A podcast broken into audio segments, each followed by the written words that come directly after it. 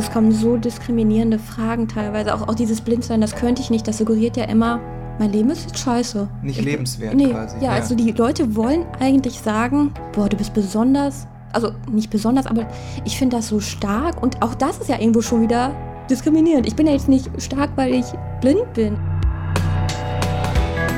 Ihr hört einen Podcast von Funk. Hi, wir sind Claire und Marlon. Willkommen bei Mädelsabende, unserem Podcast.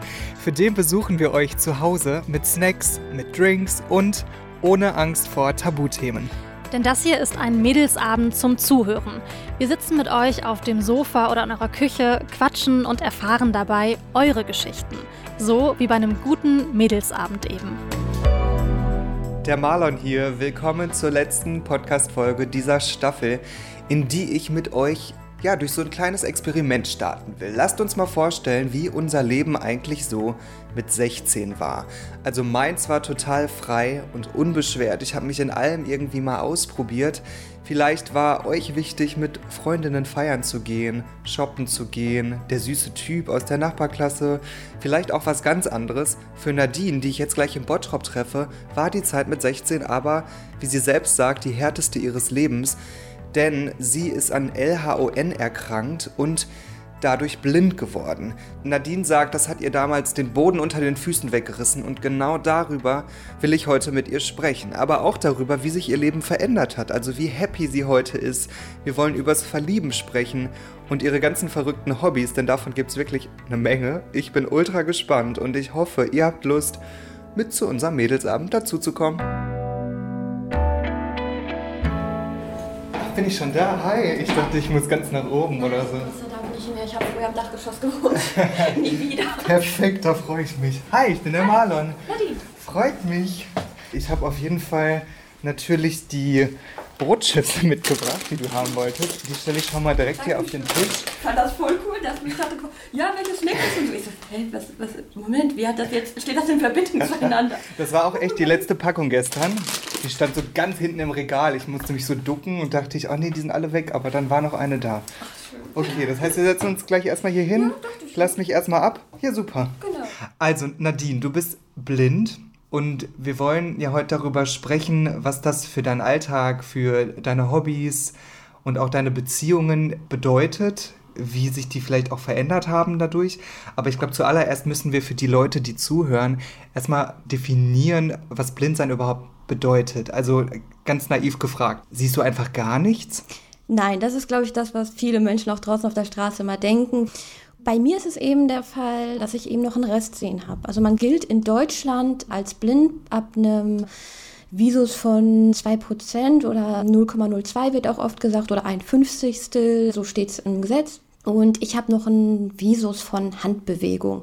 Das klingt immer sehr kryptisch, ich kann es auch kaum erklären. Also wenn ich beim Augenarzt bin, man kennt das, die Buchstabentafeln. Da ist dann meistens die Frage, welche Tafel meinen Sie? Mhm. Dann geht er immer einen Schritt weiter. Dann werden irgendwie Finger gezeigt. Dann soll man erkennen, wie viele Finger es sind. Und der letzte Schritt ist dann wirklich, nimmt seine Hand und wedelt ein wenig vor meinem Gesicht rum. Und wenn ich das dann noch mitbekomme, heißt es, okay, das ist der jetzige Stand, Handbewegung. Okay, und das ist jetzt gerade. Genau, das ist bei mir Stand. jetzt gerade der Stand, genau. Kann das noch schlechter werden? Könnte sich das noch verschlechtern in Zukunft? Ich gehe jetzt erstmal nicht davon aus. Also ich habe Gutachten, wo es wirklich draufsteht, kann zur völligen Erblindung führen. Aber ich denke mal, dass es jetzt einfach auch so bleibt, wie es ist. Okay.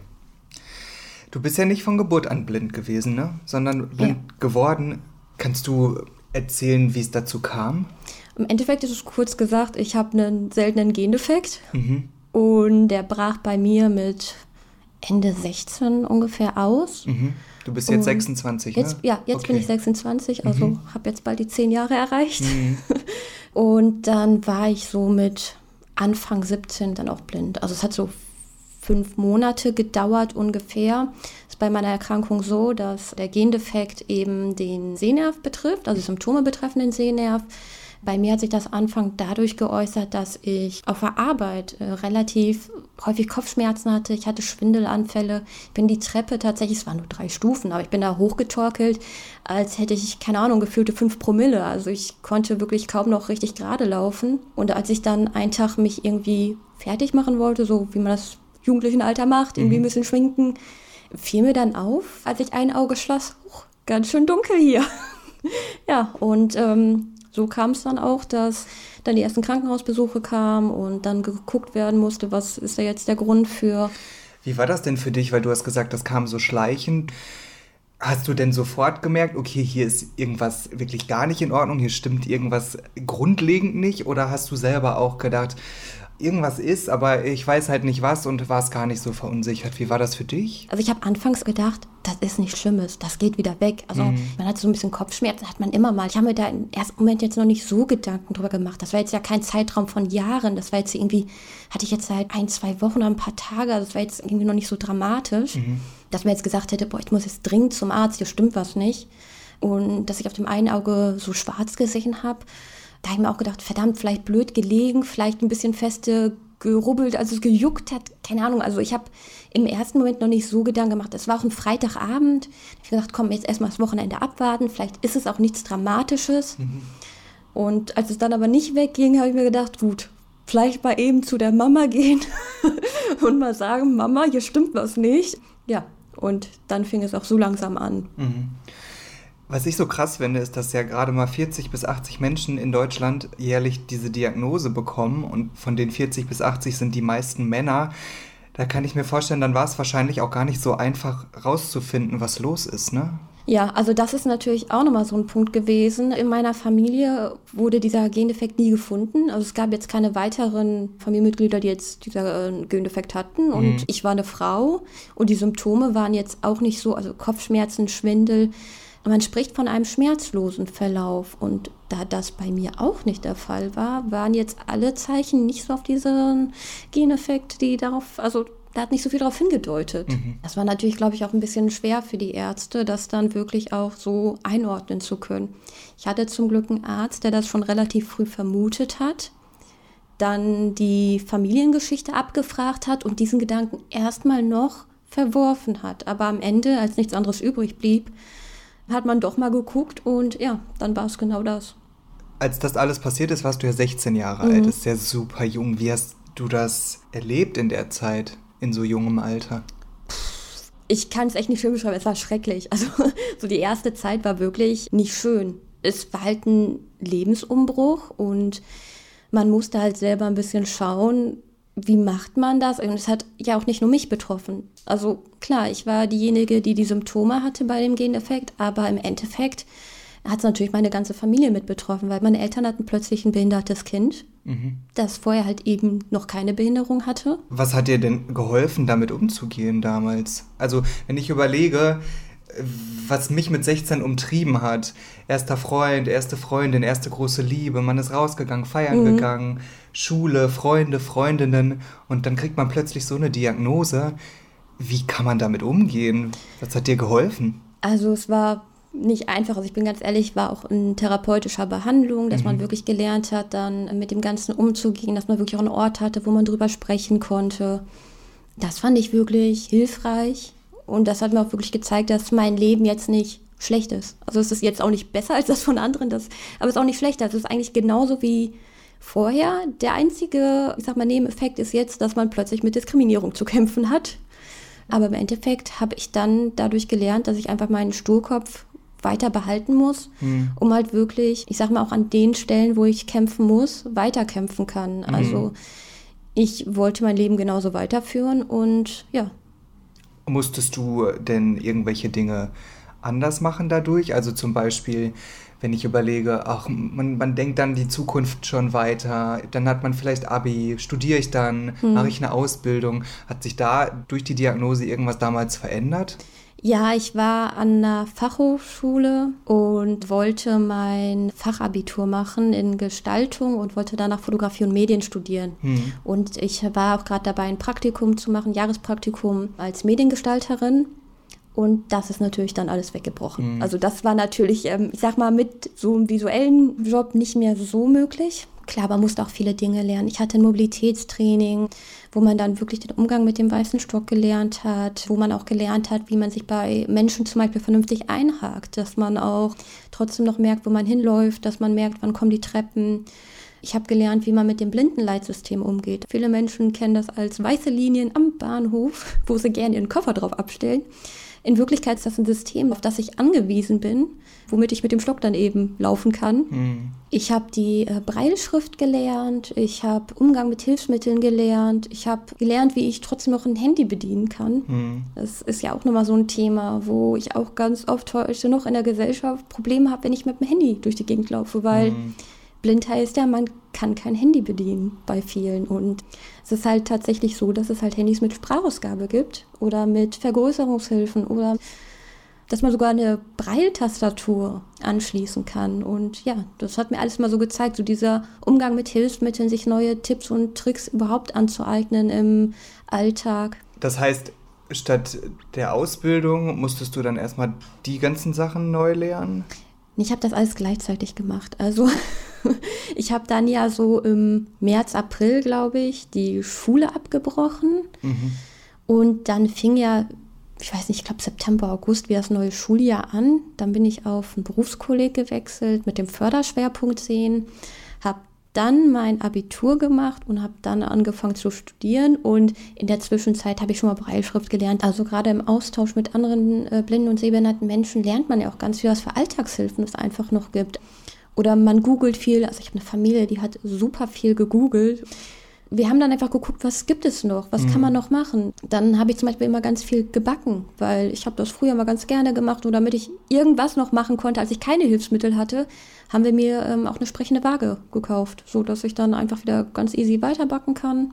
Und so einfach war das dann, also nicht einfach, aber so Kleinigkeiten waren es einfach schon, die es ausgemacht haben. Mhm. Das heißt, so Dinge wie Backen, so kleine alltägliche Sachen, mhm. die du dir dann wieder zurückgeholt hast quasi haben dir geholfen, auch so ein bisschen aus der ganz schlechten Zeit rauszukommen? Ja, also es war wirklich dieses, das hat man gemerkt hat, hey, ich bin selbstständig, ich kann die Dinge noch, weil am Anfang saß natürlich auch ich da so, ich wusste erstens nicht, dass ich blind werden würde. Ich dachte so, als ich die Diagnose bekommen habe, hm, jetzt sehe ich wenig, ja gut, das bleibt ja bestimmt so. Und dann wurde das halt immer schlechter. Und damit hatte ich ja auch nicht gerechnet. Aber zu sehen, dass man noch selbstständig ist und dass man Dinge einfach machen kann, anfangs denkt man ja, hm, jetzt ist alles vorbei. Und dann merkt man so, nee, ist es nicht. Es ist genauso wie vorher, nur brauche ich jetzt ein paar andere Handgriffe, ein paar andere Hilfsmittel, muss andere Sachen lernen, aber im Endeffekt, gut, ich kann nicht mehr, ich sehe was, was du nicht siehst, spielen, aber mhm. der Rest ist halt immer noch gleich geblieben. Mhm. Ich weiß auch von dir, du hattest äh, oder hast auch noch super coole Hobbys. Ich zähle mal ein paar auf. Also ich weiß von äh, Skateboardfahren, mhm. Fotografieren. Dann weiß ich, dass du noch Bogenschießen machst, im Karnevalsverein bist. das ist auch sehr viel übrigens. Und mhm. Cosplay machst du auch gerne, ne? Ja. Was also, ist das für die Leute, die es noch nicht kennen? Also im Endeffekt ist das, ja, dass man sich halt in Anführungszeichen verkleidet. Jetzt nur nicht so karnevalsmäßig, sogar das sind halt schon sehr aufwendige Verkleidungen, ähm, wo auch viel mit Make-up gearbeitet wird. Man stellt dann aus Animes irgendjemanden da oder mhm. aus Filmen, aus Spielen. Ja, und dann, das heißt ja eigentlich Cosplay, das heißt ganz oft werden auch so Dinge ein bisschen nachgespielt. Und das mache ich halt auch immer sehr gerne. Hast du so ein Kostüm hier? Ja, ich habe tatsächlich, vorbereitungsmäßig, habe ich hier einfach schon mal so Thor hingehängt. Ah. Also ich mache ganz oft dann weibliche Versionen davon. Ich habe hier auch Thors Hammer. Ja. Das war das beste Paket, was ich je bekommen habe, weil der DHL-Bote tatsächlich direkt hochgerannt ist. Ich bin würdig. Und ich wusste direkt, was ich bekommen hatte. Wie hält man den richtig? Ich habe keine Ahnung. Einfach also ich, ich weiß nicht, wie er den im Film hält. Also ich, wenn ich unterwegs bin, dann halte ich ihn ja auch einfach nur so eine ja. Hand oder eine Tüte, mhm. weil ich ja einen Stock habe. Und das ist immer ein bisschen schwierig, mit Hammer und Stock durch die Gegend zu rennen. Und äh, das Kostüm, warte, ich hole das auch mal eben rüber, ja? Ja, gerne. Okay.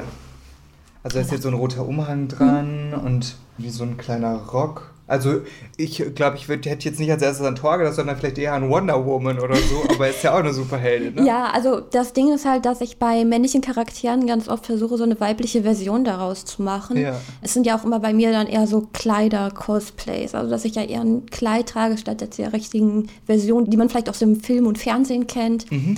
Einfach aus dem Grund, erstens bin ich auch eine Frau und denke mir, dann kann ich es ja auch als weibliche Version tragen. Hm. Das heißt, du hast einfach so ein bisschen deine eigenen Cosplay-Regeln erfunden für dich.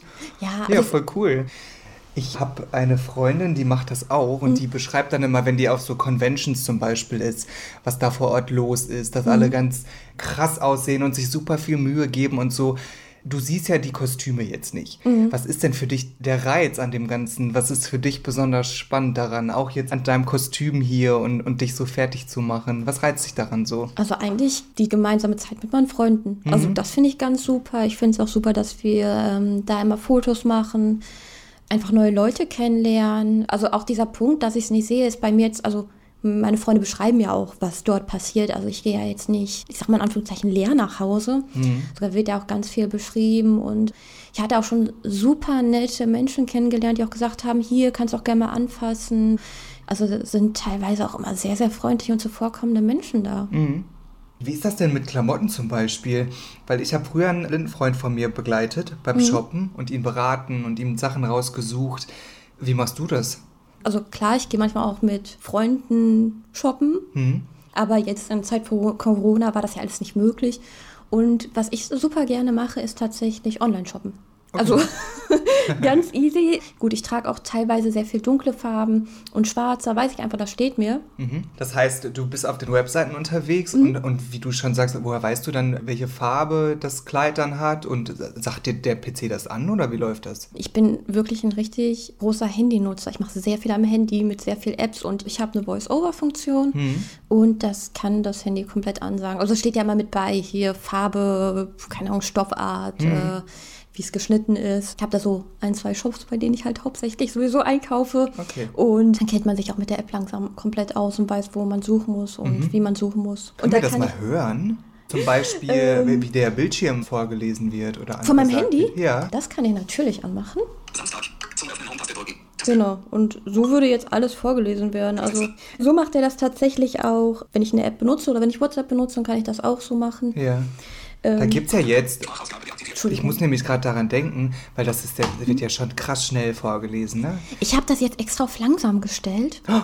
Also das sind jetzt, glaube ich, so 65 Prozent, 70, das ist jetzt tatsächlich gar nicht viel. Ich mache das halt schon relativ fix, weil man hat sich auch daran gewöhnt einfach.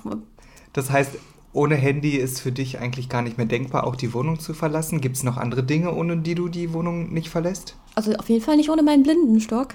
Den brauche ich zur Orientierung. Ja.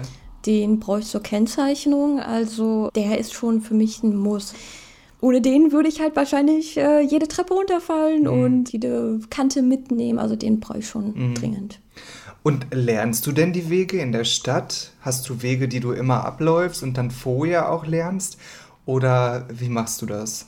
Ja, gibt es tatsächlich schon, dass ich vorher immer jemand frage, hey, können wir einfach da mal den Weg abgehen? Ich meine, Manchmal hat man auch einen neuen Weg und hat jetzt keine Zeit, den vorab zu gehen, weil man schon am nächsten Tag da einen Termin hat. Bei Ärzten habe ich das zum Beispiel ganz häufig, wenn ich dann sage vorher, hey, ich bin blind, dann sagen die auch, ja, wenn sie uns nicht finden, rufen sie kurz vorher nochmal an. Mhm. Dass man dann einmal schaut, es gibt sowas wie Google Maps, dass man das einfach nutzt. Das ist zwar jetzt auch nicht immer so genau, aber ähm, Übung macht den Meister. Mhm. Ist es denn so, dass du im Alltag noch viel Barrierefreiheit vermisst oder sind wir da schon auf einem guten Level? Was würdest du sagen? Also ich sag mal, ich erlebe sehr viele Barrieren und bei vielen Menschen sind Barrieren ja sehr oft physikalische Barrieren. Mhm das ist, glaube ich, immer so ein bisschen verankert. Dieses Zeichen für Menschen mit einer Behinderung ist ja auch immer der Mensch im Rollstuhl. Mhm. Also ich merke das auch, wenn ich irgendwo anrufe und sage, ich habe eine Behinderung, dann heißt es immer gleich, welchen Rollstuhlplatz benötigen Sie? Mhm. Ich wollte sagen, sind andere Leute denn auch mal eine Barriere für dich? Passiert es zum Beispiel oft, dass andere Menschen übergriffig sind? Ja, sehr häufig tatsächlich. Also da sind wir ja schon wieder im ganz großen Bereich von Diskriminierung. Ich habe das sehr häufig, dass mich Menschen einfach anfassen und irgendwo hinziehen mhm. mit dem Gedanken, mir helfen zu wollen und was Gutes gerade zu tun. Ich erschrecke mich aber, weil ich sehe das nicht. Und ich erschrecke mich total, wenn mich einfach aus dem Nichts eine Person anfasst. Und nur weil ich eine Behinderung habe oder nur weil ich blind bin, heißt es ja auch nicht, dass es direkt die Einladung ist zum Körperkontakt. Also mhm. ich möchte halt auch nicht von fremden Menschen grundsätzlich einfach angefasst werden. Mhm. Also ich habe dann teilweise auch Leute, die dann wirklich den Arm um meine Schulter legen und das ist für mich einfach eine Grenzüberschreitung. Entschuldigt wird das ja häufig damit, ich habe gesagt, ich helfe ihnen. Also es wird gar nicht erst danach gefragt, ob ich Hilfe brauche. Es wird auch nicht gefragt, ob ich angefasst werden möchte. Es wird halt einfach gesagt, ich helfe Ihnen und das, was ich mache, ist jetzt, so mache ich das jetzt auch. Das heißt, dir wird die Entscheidung einfach abgenommen. Ja, sehr häufig. Ich versuche das dann zu erklären, damit die Leute auch wissen, wo jetzt gerade der Fehler war. Hm. Aber viele Leute, wie gesagt, rechtfertigen das, indem sie dann einfach sagen, nee, ich habe gesagt, ich helfe Ihnen und sind eher erbost und verärgert, weil vielleicht auch einfach aus der Verletzung heraus, sie wollten jetzt was Gutes tun und es wird einfach nicht als gut empfunden. Aber für mich ist es halt in dem Moment nicht wirklich eine Hilfe. Also passend zu den Erfahrungen, die du gerade so geschrieben hast, habe ich auch ein Spiel mitgebracht und zwar so ein Würfelspiel. Wir haben gerade festgestellt, eigentlich machen wir das hier mit diesem großen Würfel, den ich mitgebracht habe, aber das wäre gar nicht barrierefrei. Du hast aber ein barrierefreies Würfelspiel auf dem Handy. Also ich sag mal, einen Würfel habe ich auf jeden Fall. Ja, super. Okay. Dann würfel du doch mit deinem Handy und Hab sag ich mir. gehört? Ich habe eine 6 gewürfelt. das geht schon wieder so schnell, ich habe gar nichts mitbekommen. Okay. Die 6 bedeutet aber, das muss ich noch kurz erklären, also ich habe für jede Zahl von 1 bis 6 einen Bullshit-Satz mitgebracht, Okay. was ja Menschen mit Behinderung oder speziell auch blinde Menschen öfter hören. Und zu jedem Satz, den ich dann vorlese, brauche ich eine kurze Reaktion von dir. Okay. Dann, es war die 6. Ja. Die 6 ist der Bullshit-Satz, fühl mal mein Gesicht. Oh Gott. Wie, wie oft kommt das so? Sehr häufig. Also es ist wirklich, ganz viele glauben das tatsächlich, dass ich so dann Menschen wahrnehme. Und für mich ist das einfach eine Grenzüberschreitung. Da hatte ich ja vorhin schon mal gesagt, ich möchte fremde Menschen einfach auch gar nicht anfassen. Also ich meine, gerne kann mir jemand beschreiben, wie er aussieht, aber ich kann jetzt auch nur für mich sprechen, aber ich habe das einmal bei einem Cosplay gemacht. So, weil das war jetzt anders, Ja, sage ich ja. mal. Das war jetzt ja nicht Gesicht, Gesicht. So, da war schon was gemacht an dem Gesicht. Da waren schon ein paar äh, Sätze dabei, die hier noch stehen. Willst du noch mal würfeln? Oh ja. Ich habe eine Eins. Eine Eins. Blind sein? Das könnte ich nicht. Ach Gott. Du hast das halt- vorhin, als ich reinkam und wir ein bisschen gequatscht haben, da hattest du schon mal in die Richtung was erwähnt, Ja. dass Leute auch mal gefragt haben, wärst du lieber taub oder blind? Ja, also es kommen so diskriminierende Fragen teilweise. Auch, auch dieses Blindsein, das könnte ich nicht. Das suggeriert ja immer, mein Leben ist jetzt scheiße. Nicht Ich lebenswert nee, quasi, Ja, ja. also die Leute wollen eigentlich sagen, boah, du bist besonders. Also nicht besonders, aber ich finde das so stark. Auch das ist ja irgendwo schon wieder diskriminierend. Ich bin ja jetzt nicht stark, weil ich blind bin. Also ich bin ja nichts wegen meiner Behinderung und ich Mhm. will auch nicht dafür gefeiert werden, dass ich irgendwas tue, trotz meiner Behinderung. Das ist ja auch dieses Trotz, finde ich immer. Man nennt das ja auch Ableismus. Das ist immer so Mhm. eine ableistische Aussage. Okay. Wollen wir noch einmal? Ja, gerne. Okay. Warte. Ich habe eine 4. Eine Vier. Dann willst du ja bestimmt auch mal einen blinden Freund, ne? Ja, natürlich. Ich lebe in so meiner Behindertenbubble und wir haben nur noch mit blinden Menschen zu tun und ich arbeite auch nur mit blinden Menschen und also ich dachte immer bei Man einer hört die Ironie raus. Das Ja. heißt, es ist, es ist natürlich nicht so.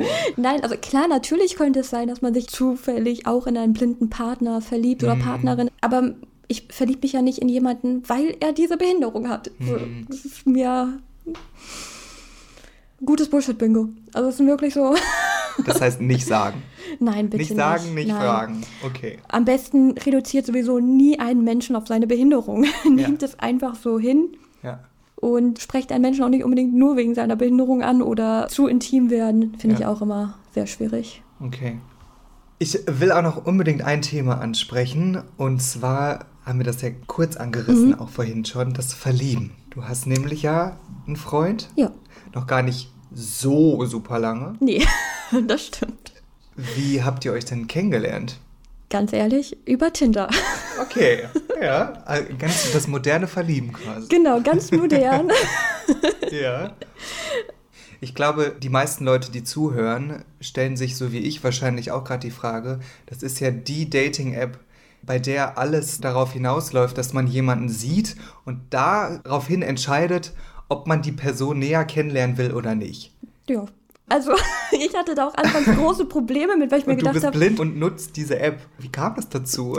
Ich weiß auch nicht. Also im Endeffekt habe ich dann teilweise mal geguckt, was stand so in den Profilen, was hat der Mensch so ein bisschen über sich preisgegeben. Mhm. Das heißt, entweder war das schon mal sympathisch oder eben nicht. Mhm. War in deinem Profil auch direkt erkennbar, dass du blind bist oder wie hast du das gehandhabt? Eigentlich wollte ich es erst nicht schreiben, weil ich gedacht habe, so, muss nicht. Also das macht mich als Mensch nicht aus, aber mhm. ich habe auch gedacht, wenn man sich dann zum ersten Mal trifft, ist es für viele vielleicht auch wieder schwierig. Also hatte ich mich irgendwie schon in die Ecke gedrängt gefühlt, dass ich sagen soll, ich habe was. Also habe ich nur geschrieben, ich habe das unschöne Wort genommen, wenn ich ganz ehrlich bin, weil ich mich eine lange Zeit lang nicht getraut habe zu sagen, ich bin behindert.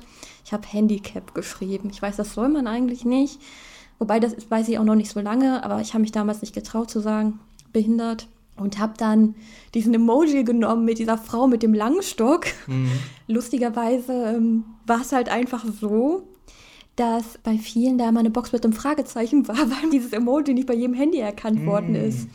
Also konnte ich auch gut aussortieren, weil direkt nach meinem Handicap gefragt hat, der ist dann schon mal rausgeflogen. Mm. Ja, mein Freund hat da eben nicht nachgefragt, so, er hat das einfach so hingenommen, da steht jetzt Handicap.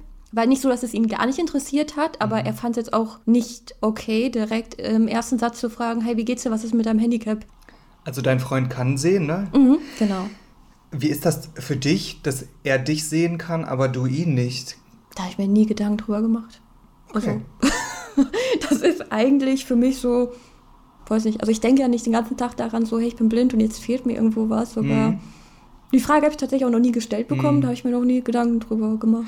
Ich meine eher auch vielleicht mit Blick darauf, weil du eben zum Beispiel Tinder benutzt hast, ne? Mhm. Und dann natürlich auch beim Partner und bei der Partnerin, ja, das Aussehen ja oft auch eine wichtige Rolle spielt. Oder mhm. eben nicht. Wie ist das in deinem Fall? Also es war jetzt nicht so, dass ich gesagt habe, das ist mir jetzt extrem wichtig, weil ich auch immer sage, was habe ich denn vielleicht von jemandem, der super gut aussieht, aber einfach so überhaupt nicht zu mir passt. Mhm. Und mein Freund hat mir ja auch beschrieben, wie er aussieht. Also es ist ja nicht so, als wüsste ich jetzt gar nicht, wie er aussieht. Und ich finde, mein Freund sieht halt richtig gut aus. Also mhm. von daher. Wir haben genau die gleiche Frage nämlich auch dem Lukas gestellt. Oh. Und er hat uns die per Sprachnachricht beantwortet. Die hast du noch gar nicht gehört. Nee. Aber ich spiele die dir jetzt mal vor, okay? Ja, ich bin mal sehr gespannt. Habe Nadine kennengelernt auf Tinder. Also sie hatte zwar in ihrem Profil drinstehen, dass sie ein Handicap hat und hat dann theoretisch einen Emoji von einer Person mit einem Blindenstock genommen. Den kannte mein Handy allerdings nicht. Das heißt, da war einfach nur diese Box mit einem X durch und dann, als das Gespräch so ein bisschen in die Richtung ging, hatte ich halt gefragt und sie hat es auch direkt geschrieben. Jetzt fragen sich vielleicht auch manche, wie das so mit Tinder war. Man geht ja eher nach dem Visuellen auch mit, bei dem Swipen. Nadine, die war bei ihrer Mutter und hatte ihr ein Bild von mir gezeigt und die hat gesagt, ja, der ist gut, der passt zu dir. und so kam das dann. Da waren wir noch nicht zusammen, aber haben uns halt schon öfter getroffen. Hat Nadine mir irgendwann mal gesagt, so, wenn du so gestikulierst beim Reden oder so sagst, so wie da vorne und dann dahin zeigst, ich sehe das nicht, ne? Ja, weiß ich, ist trotzdem schwer abzustellen. Das waren so Momente, die am Anfang neu waren so auf unserem Beziehungsalltag hat das eigentlich nicht viele Auswirkungen. Wir unternehmen trotzdem sehr, sehr viel. Bei ein paar Sachen müssen wir dann halt gucken, wie wir das anpassen. Wenn wir jetzt zum Beispiel ein Kartenspiel spielen, dass Nadine mit ihrer Sprachausgabe arbeitet. Wenn Nadine diskriminiert wird, dann nehme ich das auch schon sehr mit. Also es nimmt mich nicht nur mit, es macht mich sehr wütend ob es ein Busfahrer ist, der eine patzige Antwort gibt. So, wenn Nadine fragt, welcher Bus ist das? Und der Busfahrer nur so, steht doch vorne drauf. Was? Wieso, wieso sind Leute so? Warum ich Nadine liebe, ist einfach, es ist einfach alles toll mit ihr. Wir haben so viel Spaß zusammen. Wir können so viel rumalbern. Alles macht mehr Spaß mit ihr. mein Herz. Ja. Und deins? Ja, ist schon sehr schön. Also klar, ich meine, ist ja nicht so, als würden wir nicht darüber sprechen. Ich meine, der hat immer das auch schon so gesagt, aber es ist halt schon, schon was anderes, wenn man das dann mal hört, wenn man nicht dabei ist. Mhm. So, das dann. Und ich meine, war jetzt nicht abgesprochen, aber der Anfang klang jetzt schon sehr ähnlich zu dem, was ich gesagt habe. Auf jeden Fall. Und zu dem Rest, wie, wie ist das für dich, das, das so zu hören, dass er dir auch nochmal hier so deine Liebe gesteht und das für mich als Außenstehender klingt mhm. es einfach so wie jede andere ganz normale Beziehung auch.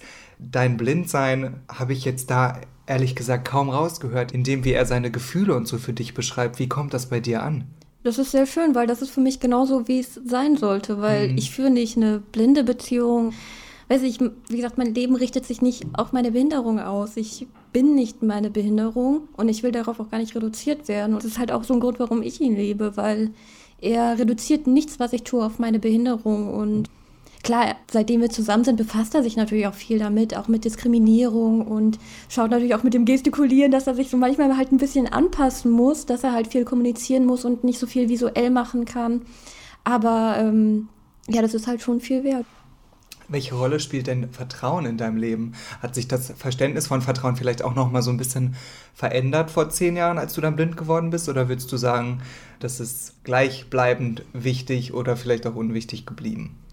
Nee, also für mich ist Vertrauen ein ganz, ganz wichtiges Thema. Also gerade wenn ich auf Begleitung in gewissen Situationen angewiesen bin, muss ich schon vertrauen, dass die Person zuverlässig ist, dass ich da jemanden wirklich habe, der dann auch wirklich da ist, wenn er es gesagt hat. Und der ich halt auch beim Führen und so vertrauen kann, weil ich, ja, das klingt jetzt vielleicht sehr übertrieben, aber im Endeffekt vertraue ich gerade mein Leben dieser Person an. Ich bin darauf angewiesen, dass sie mich im Straßenverkehr, wenn sie mich führt, halt wirklich auch führt. Nadine, gibt es denn irgendwas, was du vielleicht auch vermisst, was du gerne nochmal machen oder sehen würdest? Nicht, dass ich jetzt sagen muss, ich vermisse irgendwas ganz dramatisch. Also mittlerweile muss ich jetzt nicht unbedingt immer noch sagen, ich würde jetzt gern wieder sehen können. Es ist halt dann wieder ein Lebensumbruch, also von nicht mehr sehen nach so einer langen Zeit auf sehen, aber früher halt schon, klar, hätte ich schon was dafür getan, wenn ich wieder sehen könnte. Aber mittlerweile gibt es so Situationen, wo man denkt, boah, wenn ich jetzt gerade sehen könnte, einfach nur um den Busplan zu lesen, um zu lesen, was auf diesem Schild steht, weil man wieder vor Barrieren stößt. Das ist halt so ein Moment, wo ich sage, jetzt vermisse ich es gerade, weil hier ist eine Barriere und ich komme hier einfach nicht weiter. Ein Dokument im Internet ist nicht barrierefrei. Hier steht wieder was dran und keine Ahnung. Das sind so Momente, wo ich ganz kurz denke, wenn ich jetzt wenigstens kurz lesen könnte. Okay.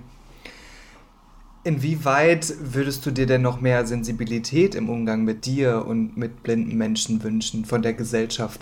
Was wäre so deine Traumvorstellung, was sich unbedingt noch verändert? Also, wenn es wirklich jetzt bei Traum bleibt, bei dem Wort, weil das ist jetzt, glaube ich, sehr viel. Also, ich wünsche natürlich eine große Sensibilität allgemein für Menschen mit Behinderung. Dass man nicht mehr mit Ableismus zu kämpfen hat, mit diesen ganzen Diskriminierungen, mit Barrieren, dass ich nicht die ganze Zeit auf der Straße angesprochen werde und Leute wissen wollen, was ich habe, wie lange ich das habe, etc. Das sind ja auch sehr intime Fragen. Mhm. Also, klar, jetzt in dem Podcast natürlich rede ich gerade hier drüber, weil wir das auch vorher, wurde alles so abgesprochen und ähm, es ist ein ganz anderes Setting. Aber wenn man sich jetzt vorstellt, ich werde da auf der Straße mehrfach am Tag angesprochen von fremden Menschen. Also irgendwo muss ja auch klar sein, dass es eine intime Sache, eine Diagnose ist was Intimes. Also mhm. da gehe ich ja nicht direkt hier, das hatte ich übrigens, das war meine Krankenhausgeschichte. Außerdem will ich auch kein Mitleid bei Leuten. Also mhm. es ist ja auch immer ganz falsch. Ich möchte überhaupt kein Mitleid haben. Ich, mein Leben ist jetzt nicht schlechter oder besser deswegen, weil ich jetzt eine Behinderung habe. Und du hast auch die Entscheidung getroffen, heute mit mir darüber zu ja, sprechen. Ja, genau, ne? das ist auch nochmal was. Wohingegen dir die auf der Straße dann abgenommen wird, wenn, ja. wenn Leute einfach übergriffig sind. Das ist halt auch der Unterschied, ne? Oder würdest du das so beschreiben? Ja, definitiv, mhm. weil, wie gesagt, Leute lassen einem ja wenig die Möglichkeit zu erklären. Oft sind sie halt, also es gibt auch ganz oft, dass man auf Verständnis Verständnis stößt, aber ganz oft stößt man eigentlich auf Ablehnung mhm. und ich weiß nicht, ob es aus dieser Verletzung, diese Wut raus ist, aber es ist halt wirklich sehr häufig, dass Menschen da nicht so ganz offen für sind. Dabei ist es von mir auch nie böse gemeint. Es ist halt immer eine Aufklärung. Wie gesagt, wenn man nicht angefasst werden möchte, wenn man einfach nicht die ganze Zeit über seine Behinderung sprechen möchte auf offener Straße, das ist halt nochmal so ein Thema für sich. Nadine, dann äh, sage ich danke, dass du dich dazu entschieden hast, heute mit mir darüber zu sprechen und uns diesen Einblick zu geben. Ich wünsche dir und deinem Freund alles Gute für die Zukunft und hoffe, dass diese Traumvorstellung, die du gerade so schön beschrieben hast, vielleicht irgendwann Realität wird und du vor allen Dingen solche übergriffigen Erfahrungen zum Beispiel irgendwann nicht mehr machen musst. Das würde ich mir sehr wünschen für dich. Ja, das wünsche ich mir jetzt einfach mal für alle, weil ich ja. glaube, da haben wir alle auch viel von, wenn das endlich mal so weit kommen würde. Aber ich glaube, Traumvorstellung, wie gesagt, und ja. Super, danke dir. Bis dann. Bis dann. Ciao. Tschüss.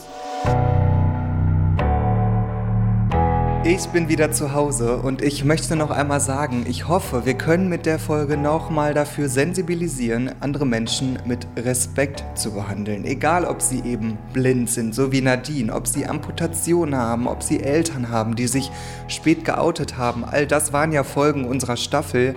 Und ich habe genau das eigentlich auch aus jeder Folge mitnehmen können. Ich hoffe, ihr auch oder vielleicht etwas ähnliches. Auf jeden Fall waren das für mich ganz tolle sechs Folgen, in denen ich super viel lernen durfte. Und an der Stelle möchte ich mich von euch verabschieden. Falls ihr jetzt noch Fragen oder Wünsche habt, dann schreibt uns bei Instagram, at Mädelsabende heißen wir da, oder per Mail an mädelsabende.podcast.wdr.de. Ja, das war meine letzte Folge. Ich sage bis ganz bald. Passt auf euch auf. Mir hat es wirklich total viel Spaß gemacht. Ich hoffe euch auch. Bis dann, euer Marlon.